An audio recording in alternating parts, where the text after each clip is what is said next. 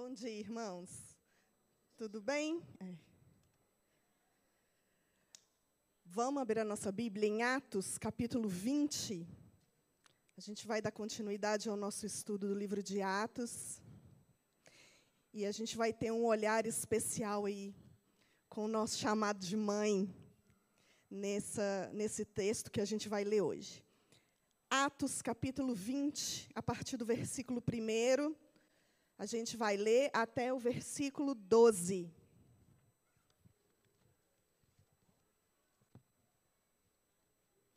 Aí a gente tenta se recompor para pregar, né? a gente chora e depois sobe. Vamos lá. Cessado o tumulto, Paulo mandava chamar os discípulos. E, tendo-os confortado, despediu-se e partiu para a Macedônia. Havendo atravessado aquelas terras, fortalecendo os discípulos com muitas exortações, dirigiu-se para a Grécia, onde se demorou três meses. Tendo havido uma conspiração por parte dos judeus contra ele, quando estava para embarcar rumo à Síria, determinou voltar para pela Macedônia. Acompanharam-no até a Ásia Sópatro de Bereia, filho de Pirro, Aristarco e Secundo de Tessalônica, Gaio de Derbe e Timóteo, bem como Tíquico e Trófimo da Ásia. Estes nos precederam, esperando-nos em Troade. Depois dos dias dos pães asmos, navegamos de Filipos e em cinco dias fomos ter com eles naquele ponto onde passamos uma semana. No primeiro dia da semana, estando nós reunidos com o fim de partir o pão, Paulo, que devia seguir viagem no dia imediato, exortava-os e prolongou o discurso até a meia-noite. Havia muitas lâmpadas no cenáculo onde estavam reunidos. Um jovem chamado Eutico, que estava sentado numa janela, adormecendo profundamente durante o prolongado discurso de Paulo, vencido pelo sono, caiu do terceiro andar abaixo e foi levantado como morto. Descendo, porém, Paulo inclinou-se sobre ele e, abraçando-o, disse: Não vos perturbeis, que a vida nele está. Subindo de novo, partiu o pão e comeu, e ainda lhes falou largamente até o romper da alva, e assim partiu. Então conduziram vivo o rapaz e sentiram-se grandemente confortados.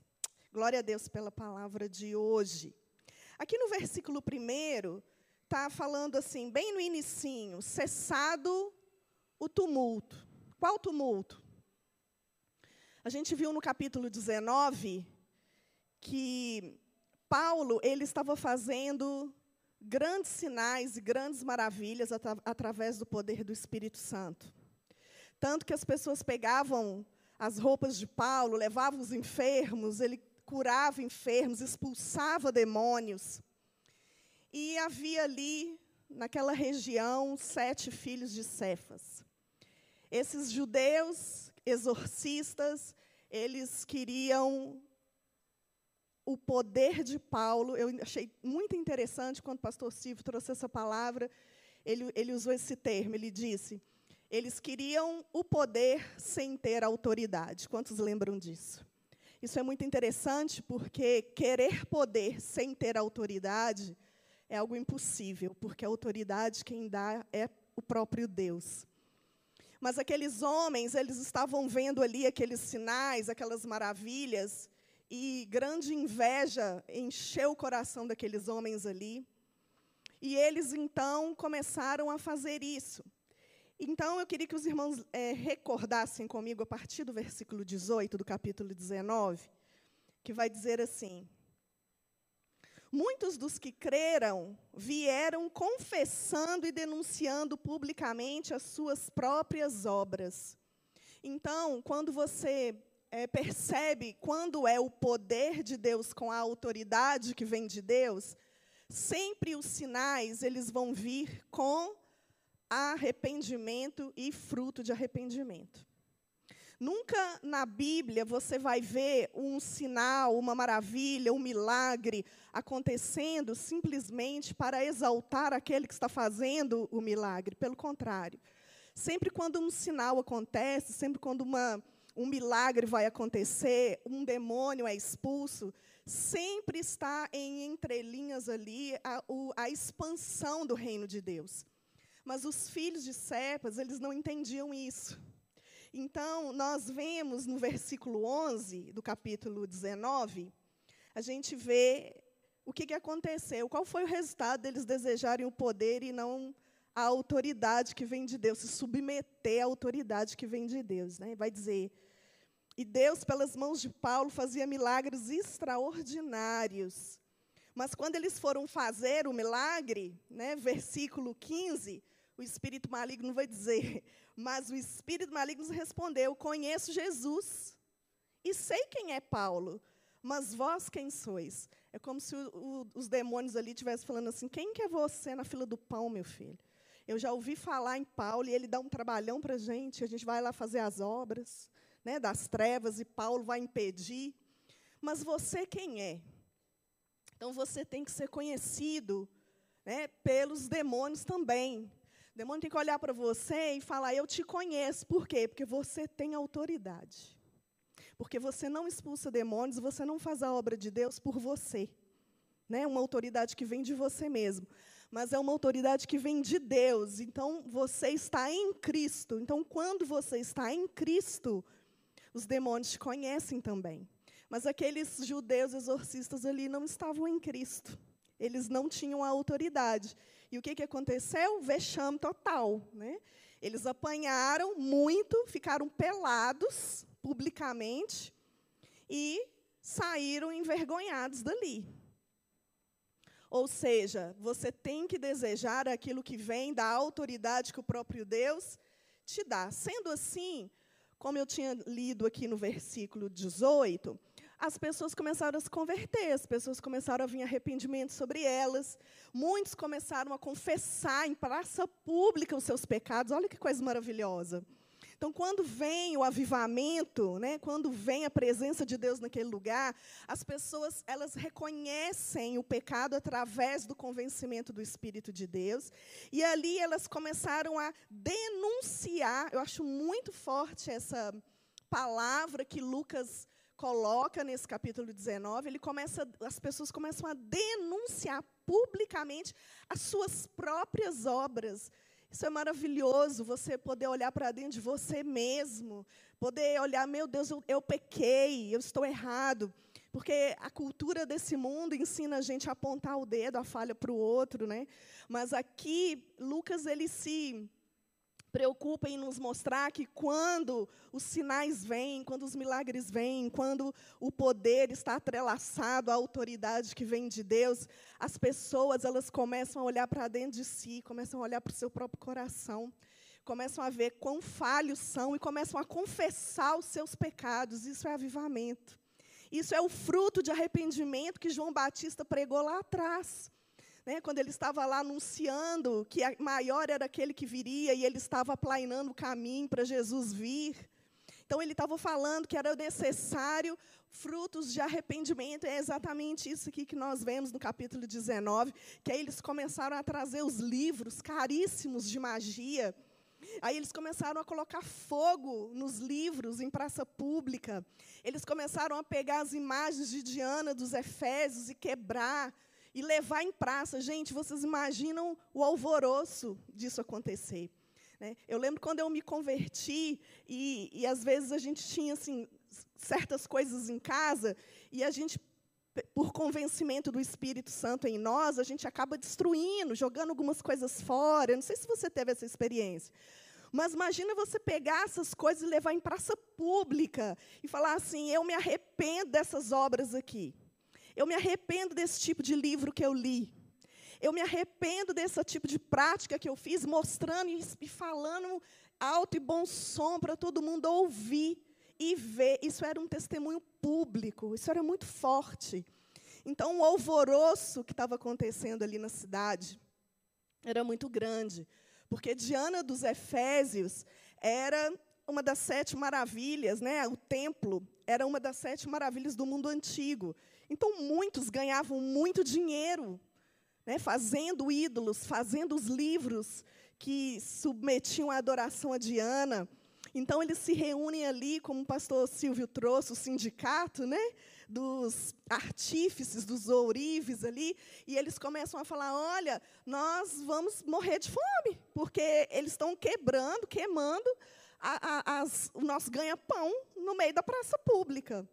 Então, você percebe a mudança de mentalidade, mudança de comportamento, quando o Espírito de Deus está agindo num homem e numa mulher, quando ele entende verdadeiramente que não é poder de si mesmo, né? não é um poder que vem de mim para me exaltar, mas é algo que vem para a expansão do reino. Então, quando isso acontece, está havendo um alvoroço tremendo, está havendo muita confusão, Paulo tem que se esconder, né? eles têm que levar Paulo para um canto, falando: não, agora você não vai mais lá pregar, você vai ficar aqui escondido, até que o tumulto passe. Então, a gente chega aqui no, no capítulo 20, no versículo 1. Nós estamos bem nesse ponto, dizendo isso. Lucas vai ressaltar: cessado o tumulto. O que, que acontece? Paulo manda chamar os discípulos. E, tendo-os confortado, despediu-se e partiu para Macedônia. Agora, nesse ponto da terceira viagem missionária de Paulo, ele vai, o desejo dele é voltar para Jerusalém. Para quê? Para arrecadar, aonde ele está ali na terceira viagem, arrecadar recursos donativos para os irmãos cristãos que estão em Jerusalém. Então, Paulo tem pressa, ele tem um, uma urgência ali na volta, principalmente porque a Páscoa estava chegando, o dia dos pães asmos estava próximo. E ele queria festejar ali em Jerusalém. Claro, com a nova perspectiva daquilo que Jesus trouxe, né? a nova ceia do Senhor. Não a Páscoa como antigamente, mas a partir de agora, com a nova aliança, Paulo estava ansioso por estar com os irmãos em Jerusalém, levando os donativos e passar ali o período da Páscoa com os irmãos. Então, a ideia de Paulo é ir por rota marítima. É, então, e subir até a Síria. Da Síria, ele desceria até Jerusalém. Mas acontece uma circunstância que nós vamos ver um pouquinho para frente. No versículo 2 vai dizer: havendo atravessado aquelas terras, então ele começa a fazer a movimentação, indo em direção ao porto, para que ele vá de navio. Aí ele vai dizer que ele começa a fortalecer os discípulos com muitas exortações. No versículo 1, a gente viu que ele chama os discípulos e vai fazer o quê? Confortá-los. Agora, o versículo 2 vai dizer que ele vai fortalecer e ele vai exortar. Isso é o chamado de todo aquele que tem o Espírito Santo de Deus. Nós fomos chamados não apenas para pregar o Evangelho, ganhar vidas para Cristo, mas nós precisamos discipular essas pessoas. Paulo tinha uma preocupação muito grande de por onde ele ia, ele escrevia cartas, quando podia, é, tem várias cartas quando Paulo diz assim: Irmãos, eu estou ansioso por poder vê-los. Eu, eu estou orando incessantemente por vós. Por quê? Porque ele tem essa, é, essa, esse DNA incutido nele de pai. Então, toda vez que você ganha uma pessoa para Cristo, você se torna um pai, você se torna uma mãe espiritual. Por isso que nós mulheres, é, falando um pouco do Dia das Mães, nós mulheres, independente se você é casada ou não, se você tem filhos biológicos ou não, nós temos o chamado da maternidade. O dom de auxiliadora que Deus nos deu, ele vai além de ser auxiliadora de marido. Né? Então, às vezes as pessoas falam assim: eu não casei, então eu não tenho a obrigação de ser auxiliadora. Mentira. Nós temos a, a, o dom vindo do Espírito Santo de auxiliar o chefe, o nosso chefe do nosso trabalho, o nosso pai, quem tem filhos, os nossos filhos, os nossos vizinhos, o nosso pastor, seja aqueles que Deus colocar no nosso caminho e fazer deles filhos espirituais, como? Discipulando, cuidando, fortalecendo, orando. Todas nós mulheres temos esse chamado. Nós mulheres somos relacionais. É por isso que é tão fácil mulher se conhecer e fazer amizade, porque a gente tem esse dom acolhedor de fazer um ninho, né, de fazer do lar um ninho, um lugar onde é, se, se sente pertencente a ele. Então, Paulo ele vai nos ensinar a importância não apenas para os homens, mas para as mulheres também, que o discipulado ele é essencial na caminhada cristã.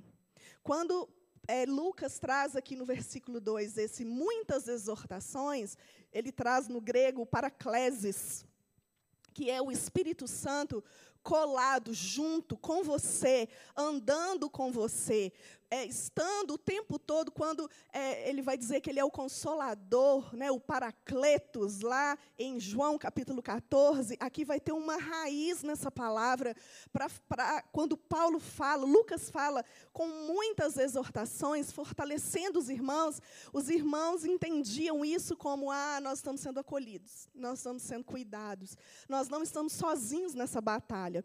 E eu fico imaginando as palavras de Paulo para esses irmãos. Né? Nós vemos tantas cartas de Paulo dizendo isso, estou orando incessantemente por vocês. Por isso nós temos um chamado para intercessão. Todos nós temos um chamado para oração. Nós, eu imagino Paulo dizendo assim: vocês foram chamados para uma vocação, né? É, de forma digna. Ou seja, aprenda qual é o seu chamado, aprenda, entenda em Deus para que que você, qual é o seu papel no reino de Deus. E Paulo está ali o tempo todo orientando como uma bússola, como o Espírito Santo faz o tempo todo, né, dando direção, ensinando. Então, o livro de Atos, ele é muito precioso, porque ele vem o tempo todo nos mostrando nas viagens de Paulo que Paulo ele simplesmente não fazia simplesmente chegava numa cidade, implantava uma igreja e seja o que Deus quiser na sua vida, tchau e bênção, não. Ele tinha esse cuidado e a gente vai perceber que nessa movimentação aqui, no capítulo 20, a gente percebe que Deus, nas entrelinhas ali, de forma que às vezes a gente nem entende muito, Deus vai levando e direcionando, é como se né, a, a, galinha ficasse ali com a asa direcionando os pintinhos para a direção, para o propósito. E nós já vimos uma vez aqui também, quando Paulo tinha, ele estava lá em Troade, e ele queria ir para uma direção, o Espírito mostra para ele que não era naquela direção, era outra direção. Então, esse paracleses que traz aqui nesse grego, no versículo 2, ele vem nos ensinar o papel do discipulador. E todos nós somos discipuladores. Então é uma via de mão dupla, né? uma moeda de dois lados. Eu preciso ser discipulada, eu preciso ser cuidada, eu preciso que alguém chegue para mim e fale, Miriam, você precisa melhorar aqui. Ó. Ó, vamos, vamos ler a Bíblia juntos, vamos fazer um jejum juntas. Vamos estar tá orando juntas aqui, ó, você, aqui nessa parte está falhando. E eu preciso também, da mesma maneira, discipular alguém, eu preciso cuidar de alguém. Isso é a vida orgânica saudável da célula da igreja. Por isso que o corpo ele funciona saudável, porque cada célula ela trabalha com uma função específica e em ajuda um com o outro. Os órgãos são assim, né? Então, a igreja funciona da mesma maneira, ela é um organismo vivo. Então, Paulo ele traz essa é, é, Lucas vai trazer essa importância fundamental no chamado de Paulo, que ele, por onde ele passava, mesmo com aquele coração desejoso de voltar para casa, com o coração né, ansioso para ver os irmãos em Jerusalém, ele não perdia a oportunidade, por onde ele passava, de fortalecer, de confortar e de exortar. E é o que a palavra de Deus faz, né? A palavra de Deus ela vai consolar, exortar, ela vai trazer direção para a gente. A palavra de Deus, em todo o tempo, ela é lâmpada, é bússola para a nossa vida. E assim era no ministério de Paulo e precisa continuar sendo na minha e na sua vida. E aí, no versículo 3, vai dizer que ele demorou há cerca de três meses, porque ele vai se dirigir para a Grécia. Ele demora três meses ali, e alguns teólogos vão dizer que essa demora toda, provavelmente, era por tempo de inverno na região, que era estava dificultando Paulo de ir por rota marítima. Então, ele tinha que esperar o inverno passar para ele conseguir a viagem que ele queria fazer. E, enquanto isso, né, ele, quando descansa, carrega pedra, ele estava ali discipulando os irmãos. E aí vai dizer: tendo havido uma conspiração por parte dos judeus contra ele, quando estava para embarcar rumo à Síria, determinou voltar para Macedônia. Então, quando chega exatamente a hora de viajar, isso já aconteceu com você?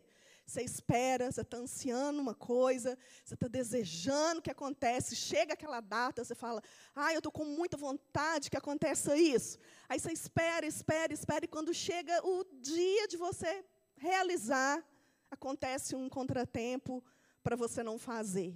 Foi exatamente isso, de novo, na vida de Paulo. O que, que vai acontecer aqui? Vai haver uma conspiração dos judeus contra a vida de Paulo.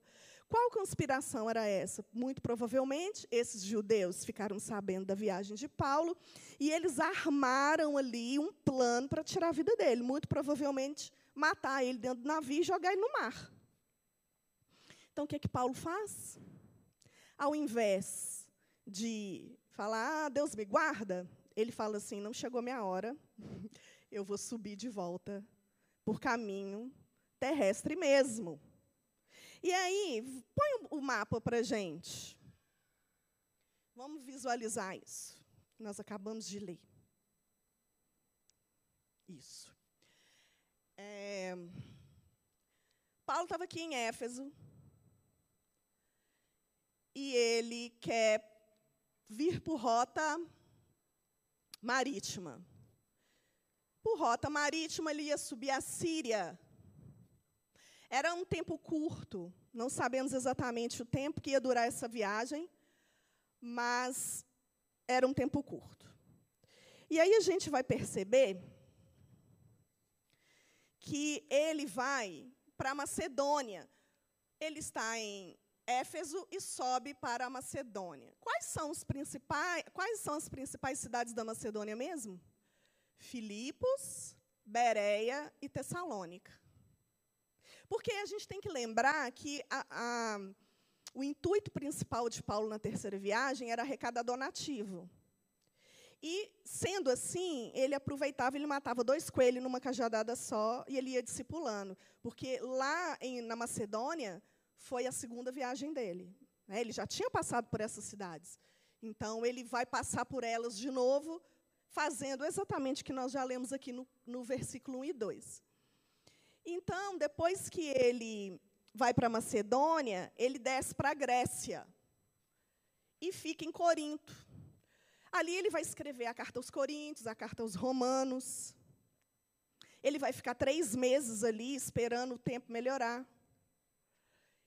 E aí ele fica sabendo da conspiração. Quando ele fica sabendo da conspiração, ao invés de ele vir de, de navio para a Síria, para depois descer para Jerusalém, ele volta. Aí ele vai subir e fazer o caminho de volta todo de novo. Ou seja, não dá uma sensação assim de perda de tempo? Assim, nossa, eu já tinha passado por lá. Eu estava em Éfeso, aí o Senhor me fez subir de novo lá na Macedônia, eu, eu cumpri o propósito lá. Ele vai querer ver Tito né, a gente vê isso nas cartas, mas Tito não estava. Entrou, provavelmente entrou de ele passa por Trode, Tito não está lá, ele não demora. Eu sei dessa informação por causa das cartas. E aí ele desce, fica ali em Corinto, faz o que ele tem para fazer. Ele fica três meses esperando o navio. O tempo melhora. Ele vai, não vai, está com o pé dentro do navio. Conspira, conspiração, volta, dá meia volta e sobe tudo de novo. Quando a gente vê essas coisas acontecendo na vida de Paulo, a gente vê nitidamente a soberania de Deus no ministério dele. E isso tem que ser marca na nossa vida também. A gente tem que parar de ser murmurador. Né? Isso tem que ser uma lição para a nossa vida. Porque servir a Cristo é você tirar a mão do controle. Né? Se você tiver um controle de televisão, você gosta do controle, aí o Espírito Santo vem e toma o controle de sua mão. É bem isso. E é, e é ruim, né, gente? Não é gostoso, não. É chato. Ou então você está lá, homens que gostam de carro, você está lá dirigindo, aí o Espírito Santo fala assim, assim vai para o passageiro. Aí você senta lá e, ai meu Deus, para onde que vai me levar? É, é isso. Servir a Cristo é você perder o controle. Mas a gente não, não entende isso. Né? A gente não tem é, a reação de Paulo escrita, registrada, mas, humanamente falando, a gente pode é, imaginar né? uma frustração, falar, poxa, eu queria passar a Páscoa com os irmãos em Jerusalém, era tudo que eu queria. Porque ele já tinha completado as três viagens, ele já tinha arrecadado os donativos para os irmãos, ele queria rever os discípulos, ele queria estar ali em casa, quem sabe rever familiares. Mas o Espírito permite uma conspiração e ele volta para trás. Então, muitas vezes lembram da, da visão da flecha. Né? Às vezes a gente tem que dar uns passos para trás. Não é assim? Para Deus mandar você para mais longe. Mas quando Deus está te pondo para trás, você não está enxergando mais longe. Então fica esse aprendizado para nós essa manhã, de que a nossa vida, os nossos planos, né, a gente pode, como Provérbios vai dizer, é, Provérbio 16, o homem pode fazer planos, mas a resposta certa vem do Senhor. Mas a gente acha lindo esse versículo, até posta no Instagram. Né? Mas quando Deus muda a sua agenda, você não posta ele. Você fala, o diabo está intrometendo nos meus planos, está amarrado, vou amarrar o diabo. E aí o diabo fala assim, dessa vez não fui eu, não. Dessa vez aí não não. Então a gente precisa de ter discernimento, entender de Deus as portas abertas e as portas fechadas que Ele permite para nós. Né? Toda porta que Deus abre, você entra. E Deus faz com que o propósito seja cumprido. Mas a porta que Deus fecha, se você tentar arrombar, você vai ser morto no mar. Né? Prosseguindo, então. É, agora, é, Lucas dá uma pausa para contar para a gente quais foram os companheiros de Lucas nessa viagem. Aí ele vai dizer que até a Ásia foi o Sopra. Aí é bom nome para vocês colocar nos meninos de vocês, que é as que estão grávidas, né? Sópatro de Bereia. Eu vou ler ali que é melhor. Filho de Pirro. Aristarco e Secundo de Tessalônica. Gaio de Derbe, Timóteo como Tíquico, Tíquico e Trófimo da Ásia. O que, que a gente pode olhar para essa lista e observar? Que Lucas teve o cuidado de pegar uma pessoa de cada viagem missionária que Paulo fez.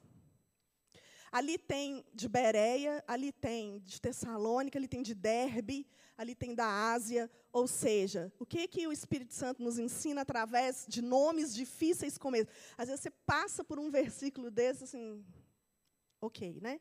Mas ali o Espírito Santo fala muito com a gente. Fala que a sua obra não é em vão. Tudo que você planta em Deus frutifica. Tudo que você faz, por mais que você não veja imediatamente, o Espírito Santo é aquele. Tem uma passagem que fala assim: um regou, outro plantou, outro, mas Deus dá o crescimento, não é isso? É bem esse versículo. Paulo passou por vários lugares, mas naquele momento ali de retornar para Jerusalém, ele pegou um filho de cada lugar. Olha que legal. Alguns ali de cada viagem é como se Deus estivesse dando um, um fruto para ele saborear. Falando: olha, Paulo, o seu trabalho foi maravilhoso. E Fulano, talvez eram homens, líderes das suas igrejas, profetas de Deus, homens com uma liderança tremenda, e as suas igrejas locais abriram mão desses homens maravilhosos ali para auxiliar Paulo na sua volta para Jerusalém. Porque nós sabemos que, a partir de agora, quando chegarmos lá no capítulo 21, a vida de Paulo vai ficar um pouco difícil. Né? Paulo vai ser preso e vai começar as perseguições de uma forma mais intensa até ele chegar em Roma e morrer. Nós já estamos indo para o final do livro de Atos. Né? Então, é como se Deus estivesse falando assim, é como se fosse um renovo para ele olhar para o chamado, é para ele olhar para. Toda vez que ele olhasse para aqueles homens, ele olhasse e falava assim: vale a pena, vale a pena. Tudo que eu passar vai valer a pena, porque dá fruto, dá resultado. Em Deus dá resultado. E aí, no 5, vai dizer que estes nos precederam. Então, Lucas estava, porque ele está falando na primeira pessoa. E esperando-nos em Troade. Então, eles ficaram lá em Troade, esperando. Então, provavelmente, só Paulo e Lucas continuam a viagem ali, discipulando os irmãos, e esses que foram citados no versículo 4 ficam esperando em Troade. No 6 vai dizer que depois dos dias dos pães asmos, navegamos até Filipos, e em cinco dias, e fomos ter com eles naquele porto. Então, eles vão para Filipos, discipulam ali, né, fortalecem os irmãos da igreja, e todos se encontram em Troade. Coloca de novo, fazendo favor, o mapa. Esse mapa está com Troade bem circuladinho ali, para vocês verem, ah lá, o círculo vermelhinho lá em cima, então, Paulo, né, a partir do versículo 7, ele vai se encontrar com os outros irmãos, né, com os outros discípulos, e vai acontecer algo inesperado aqui, né, a partir do 7 até o 12, que é a morte e ressurreição de Eutico. Então, a gente vê aqui no 7, no primeiro dia da semana, estando nós reunidos com o fim de partir o pão. Então, é, é, agora, a gente vai perceber alguns pontos importantes das reuniões de culto da igreja primitiva. Era feita nos domingos, agora não é mais reuniões de sábado como eram feitas nas sinagogas. Agora é domingo, né? Está falando ali no primeiro dia da semana, estando nós reunidos a fim de partir o pão. Ou seja, a, o, o culto doméstico, porque vai dizer depois que era no cenáculo, então era numa casa particular, os irmãos se reuniam ali e participavam da ceia do Senhor. Quando existe a proclamação da ceia do Senhor, a gente já sabe a mensagem, né? Morte e ressurreição do Senhor Jesus. E aí vai dizer que Paulo deveria seguir viagem no dia imediato. E aí o que, que vai acontecer? Ele vai exortar, exortava-os e prolongou o discurso até a meia-noite. Alguns teólogos vão dizer que aquele culto ali começou 18 horas, na viração do dia. Aí ele começou a pregar. E a pregação foi até meia-noite. Está entendendo? Aí o que, que acontece? Havia muitas lâmpadas no cenáculo onde estávamos reunidos. Interessante esse versículo, tem, parece que não tem nada a ver esse versículo no meio da história, né? Aí a gente continua lendo para entender por que, que esse versículo está aí. Um jovem chamado Eutico, que estava sentado numa janela, adormecendo profundamente durante o prolongado discurso de Paulo. É interessante que Lucas não ameniza a questão. Lucas fala assim: o prolongado discurso de Paulo, ou seja, estava a demorar mesmo. Não é para você achar que ah, está meia-noite? Fácil. Não. Tava, Paulo empolgou. Aí vai dizer o seguinte: vencido pelo sono, caiu do terceiro andar abaixo e foi levado como morto. Olha a situação. O culto lá, rolando, Paulo pregando, o povo lá ouvindo, o menino lá, jovem, provavelmente tinha entre 12 a 16 anos, pelo jovem. A raiz jovem, então era jovem mesmo, era um adolescente. E o menino está sentado na janela, o menino dorme, cai, morre no meio do culto. Aí o que, que vai acontecer? As mulheres saem tudo desesperadas. Não sei, né, gente? Eu acho que eu ia sair desesperada. Aí, descendo, porém, Paulo, né, Lucas vai relatar a reação de Paulo. Descendo Paulo, o que, que Paulo faz? Inclinou-se sobre ele, abraçando-o, disse: Não vos perturbeis, que a vida nele está. Espera aí, mas Lucas era médico, certo?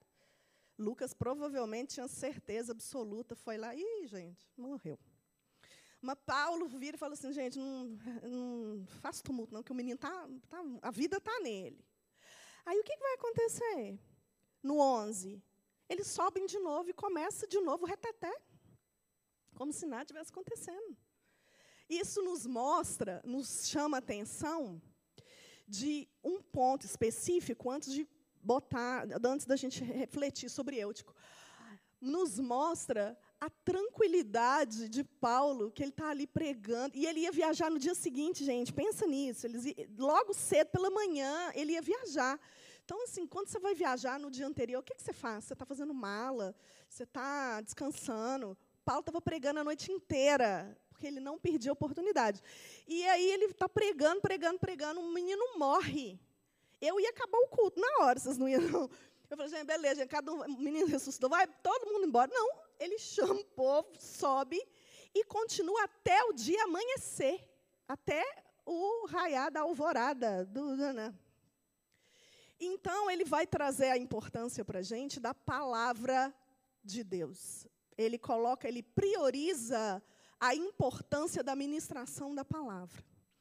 E eu pergunto para a gente essa manhã: Como que está o nosso coração quando a gente está sentado aqui ouvindo uma palavra? Será que a gente está doido para ir embora? Dia das mães, hein? Está pensando no almoço, dia das mães. Aí não, vou ter que botar, vou botar lasanha no forno. Essa menina não para de falar. E, não, fulano vai chegar lá em casa, meus filhos vão chegar lá em casa, casado, minhas noras vai chegar tudo agora, meus netos, eu estou aqui. Escuta, vai demorar. E a gente, às vezes, a gente acha que a gente está aqui num ambiente desse, ouvindo a palavra, a gente já faz isso de uma forma tão religiosa, tão automática, né, que a gente perde a essência da importância de você ouvir uma liberação de uma palavra. E eu quero tirar um, uma lição muito importante de Eutico. Eutico estava dentro da igreja. Eutico estava dentro da igreja. Certo? As lâmpadas eram muitas, porque o lugar estava muito cheio e provavelmente era uma casa muito grande, então tinha muita lâmpada. Lembrando que nós não tínhamos lâmpada elétrica, energia elétrica na época. O que, que eles usavam? Lamparina. A lamparina ela é, ela é utilizada lá e sai uma fumaça. Vocês já viram? Aquela fumaça, se você ficar inspirando ela por muito tempo, te dá tonteira, sonolência. Então, era um ambiente que estava cheio de gente, era um lugar que até para respirar estava difícil. E Eutico, então, ele decide sair do meio da multidão e senta na janela. Só que a janela, ela é um lugar de distração. Porque quando você está sentado na janela, você não sabe se você olha para dentro ou se você olha para fora. Quando você está sentado na janela, você está doido para estar tá lá fora, porque dentro está cheio, com cheiro de fumaça de lamparina, e o Paulo não cala a boca. E, e já é meia-noite. Você está doido para ir embora. E aí passa um mosquito lá fora, ou seja, e aí Paulo falou a chave importante ali no contexto. Você perdeu o fio da meada e não adianta mais prestar atenção. Você já viu isso? Já parou para pensar nisso? A pessoa está pregando. Aí, um segundo que você tira a atenção da pessoa, acabou. Você não, você não entendeu mais nada que ela falou dali para frente, porque era, era o ponto de ligação para o resto da mensagem. E eu estava ali naquela Dentro, estou dentro, estou fora, estou dentro, estou fora, em cima do muro. E o sono vem. Por que, que o sono vem? Porque o interesse, a empolgação, o coração de receber a palavra, Porque, gente, afinal de contas, era Paulo. Paulo era famoso. Poxa, Paulo era aquele que matava os, os cristãos e tal. E ele converteu e ele foi subindo para a Ásia, para a Europa. E ele, nossa, ele converteu um monte de gente. Eu quero ouvir esse Paulo. Se Paulo chegasse aqui para pregar, gente, isso aqui estava lotado. Eu estava sentada aí. Eu era a primeira a sentar. Aqui, ó, para ouvir Paulo. Você está doido. Aí o povo, ele perdeu essa, esse, nossa, eu preciso ouvir Paulo, eu preciso ouvir a palavra, eu preciso ouvir o que Deus tem para mim, para a minha vida. Eu preciso. Ele perdeu isso, foi ficando cansativo, cansativo, des, desinteressado, dormiu. O que, que acontece? Ele cai do outro lado. Por que, que não caiu para dentro? É interessante, né? Ele podia ter caído para dentro, só. Mas ele cai para fora e morre. E isso faz com que a gente faça uma analogia muito grande a respeito da nossa vida. Será que a gente está sentado na janela? Talvez você está aqui nessa manhã e você está sentado na janela. Às vezes os Paulos, eles estão tentando chamar sua atenção. Fazer encontro de homens, fazer clique de casais. Isso não é meramente um evento na igreja. Isso é fazer com que você se envolva. Às vezes a gente fala assim, está precisando de voluntário para o Kids. Está precisando de voluntário lá na mídia, tirar foto na igreja. Isso é indiferente para você. Isso já, ah, não, eu, isso não é um problema meu. Às vezes a gente está aqui ministrando uma palavra de mudança de vida, de comportamento, de fruto de arrependimento, sabe? Aquela palavra que não tem como você sair por aquela porta e viver de, do mesmo jeito que você está vivendo, mas você continua vivendo as mesmas coisas que você está vivendo. Por quê? Você estava aqui, você ouviu, mas você está sonolento.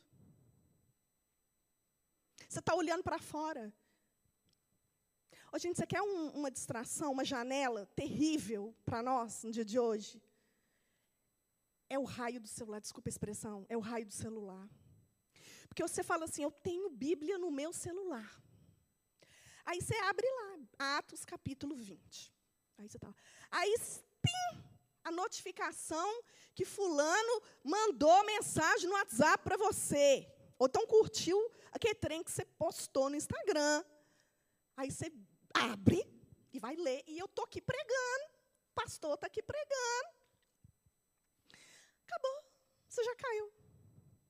Você já caiu já. Você dormiu. Em casa, a mesma coisa. Você fala, não, hoje eu vou fazer devocional. Hoje eu vou fazer. Em nome de Jesus, eu vou fazer.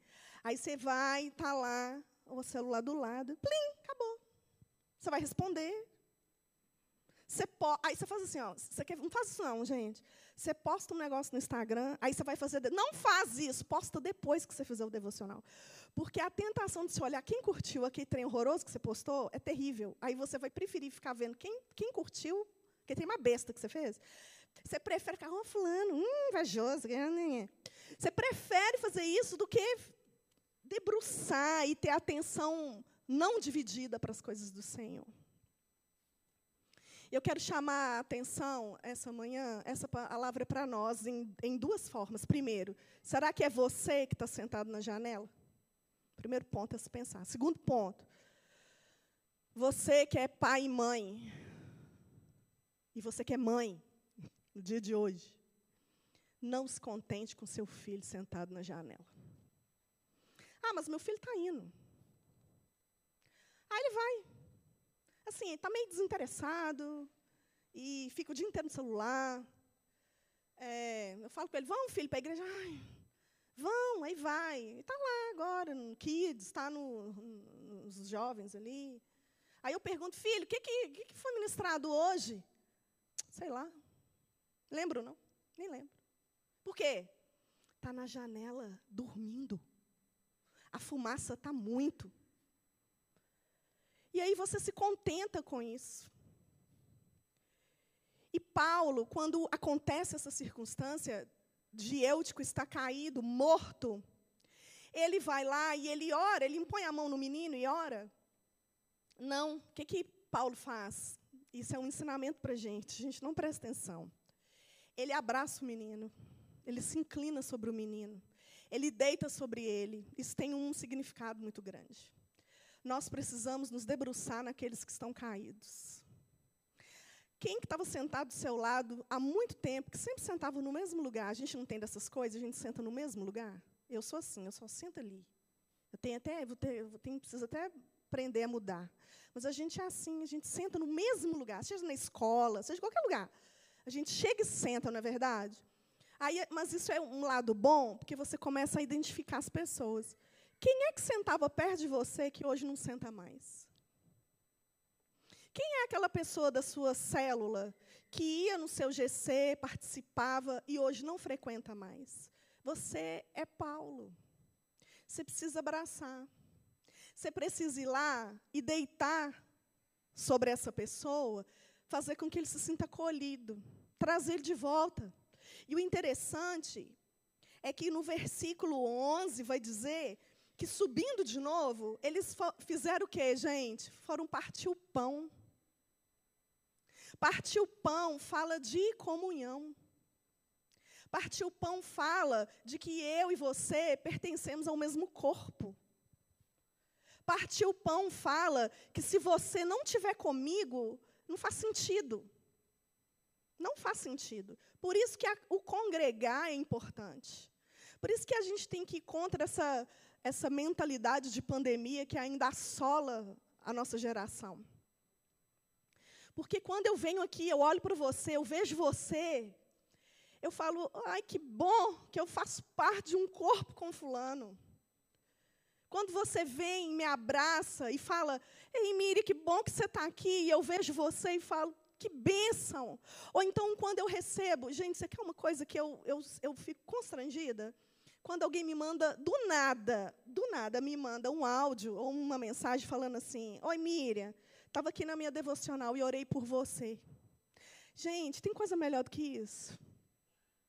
E você fazer o mesmo, você está ali orando, no seu momento devocional, você lembra, o Espírito Santo te traz aquela pessoa, aí você manda para ela um versículo, você fala, fulano, orei por você hoje. É isso que Paulo está nos ensinando aqui nesse contexto.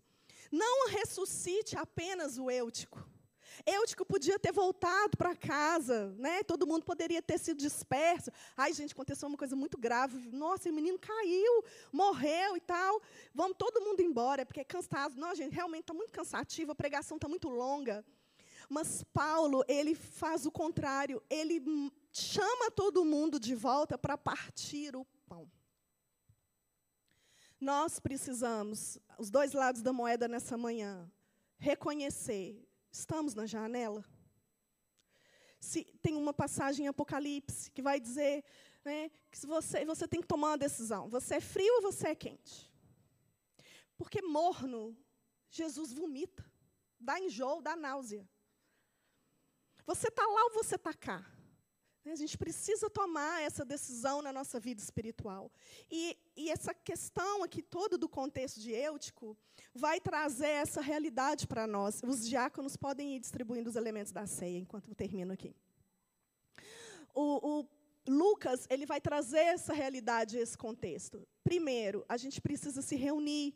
Segundo, a gente precisa prestar atenção em quem está sentado na janela.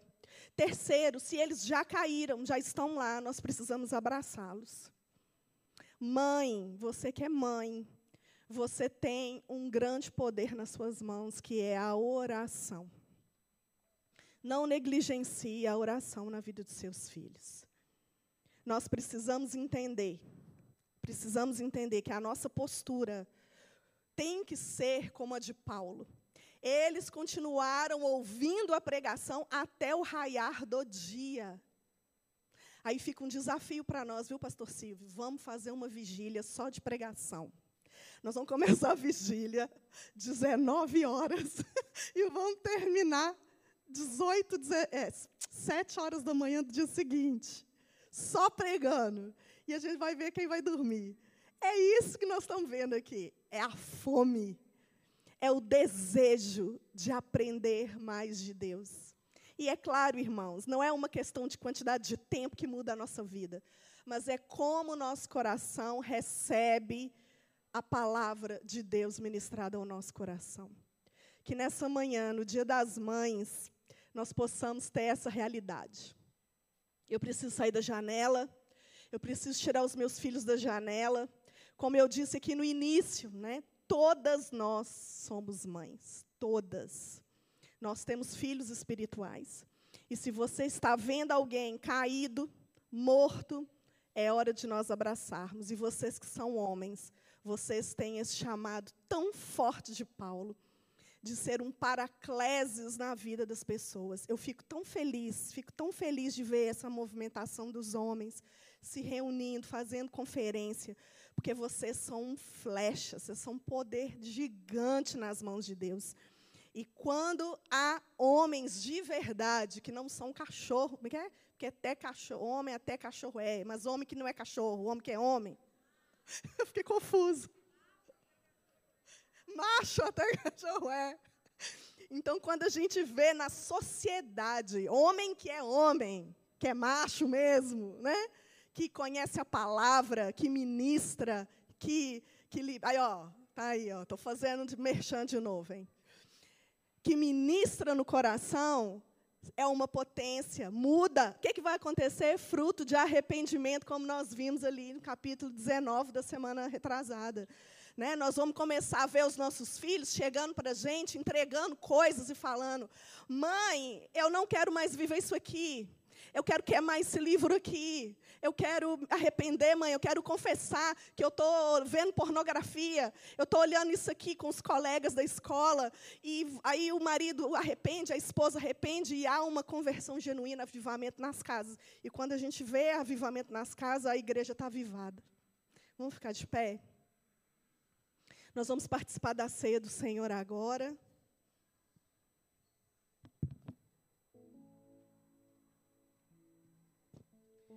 E assim como nós vimos em Atos capítulo 20, que os irmãos estavam ali celebrando o partir do pão, essa manhã tão especial, a gente rememoriza, a gente traz a memória a palavra de Deus que está em 1 Coríntios capítulo 11, que vai dizer, versículo 23, porque eu recebi do Senhor o que também vos entreguei que o Senhor Jesus, na noite em que foi traído, tomou o pão e, tendo dado graças, o partiu e disse: Isso é o meu corpo que é dado por vós, fazer isso em memória de mim. E por semelhante modo, depois de ver ceado, tomou também o cálice, dizendo: Este cálice é a nova aliança no meu sangue. Fazer isso todas as vezes que o beberdes em memória de mim. Porque todas as vezes que comerdes esse pão e beberdes o cálice, vocês estão anunciando a morte do Senhor até que ele venha. Essa manhã nós estamos anunciando que o nosso Senhor morreu, mas ele ressuscitou e ele vai voltar. Enquanto ele não volta, o nosso chamado como Paulo para trazer os eúticos de volta a essa comunhão arde no nosso coração. Por isso você pode agora pegar o pão, dar graças no seu coração, dizer: Senhor, obrigado, porque o seu corpo foi moído por mim, pelos meus pecados. Obrigado, Deus, porque o Senhor se ofereceu naquela cruz do Calvário. O Senhor ali, ó Deus, tomou o meu lugar. E essa manhã gloriosa, na presença do Teu Espírito, nós podemos celebrar a Tua morte. Coma do pão, querido, e beba do vinho.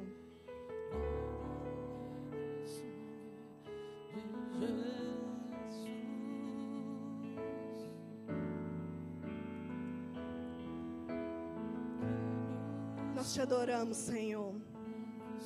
Nós te adoramos, Pai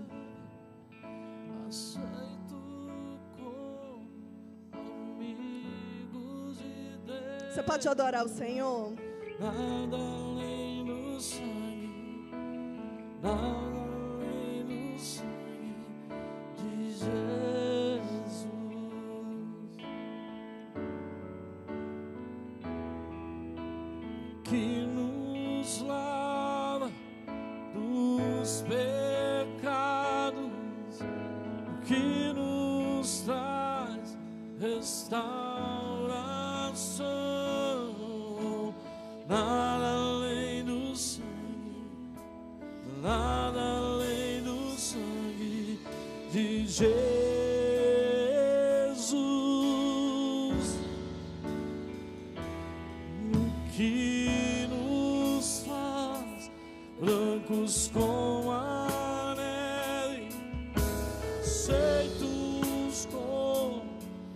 amigos de Deus, nada além do sangue, nada além do sangue de Jesus. Senhor, essa manhã nós queremos te louvar, te agradecer, Deus, por essa palavra.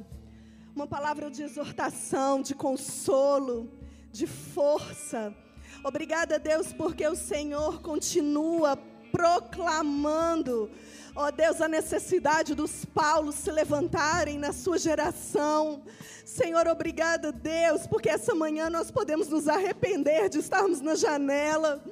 Obrigada porque nós podemos nos arrepender de sair, ó Deus, do lugar, de prestar atenção naquilo que o Senhor está falando, aquilo que o Senhor está fazendo. Perdoa-nos pelas distrações.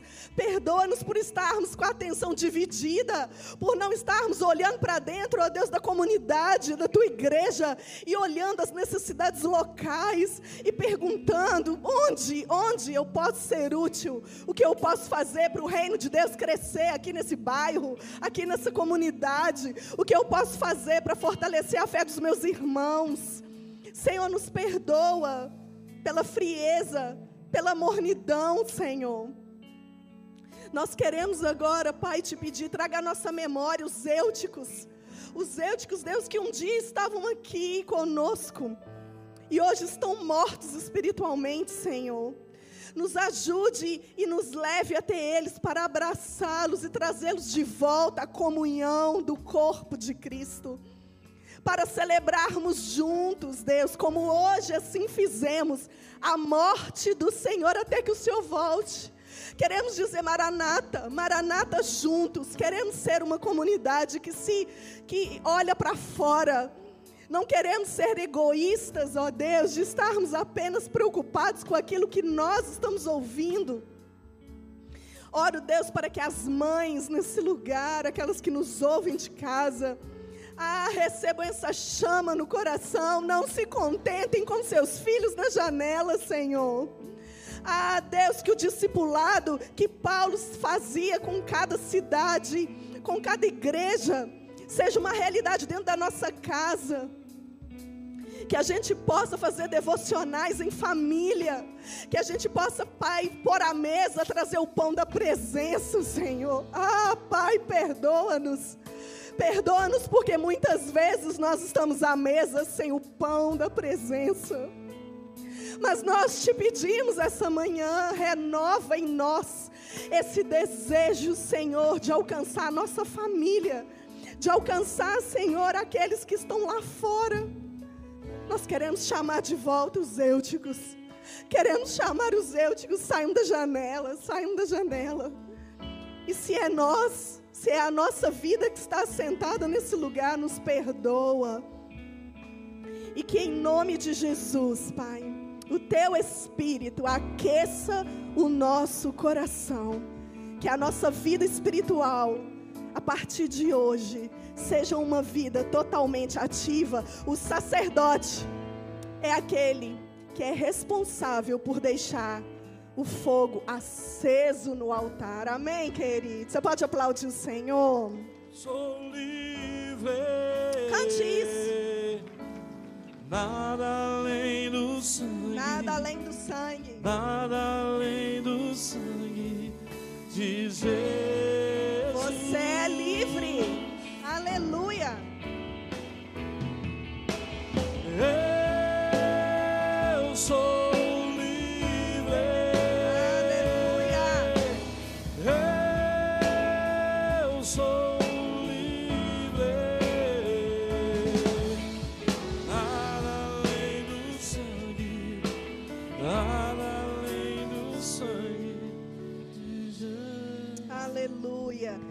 Você que veio aqui hoje pela primeira vez quer receber esse Senhor como seu único Senhor e Salvador da sua vida, eu vou estar aqui te esperando para orar com você.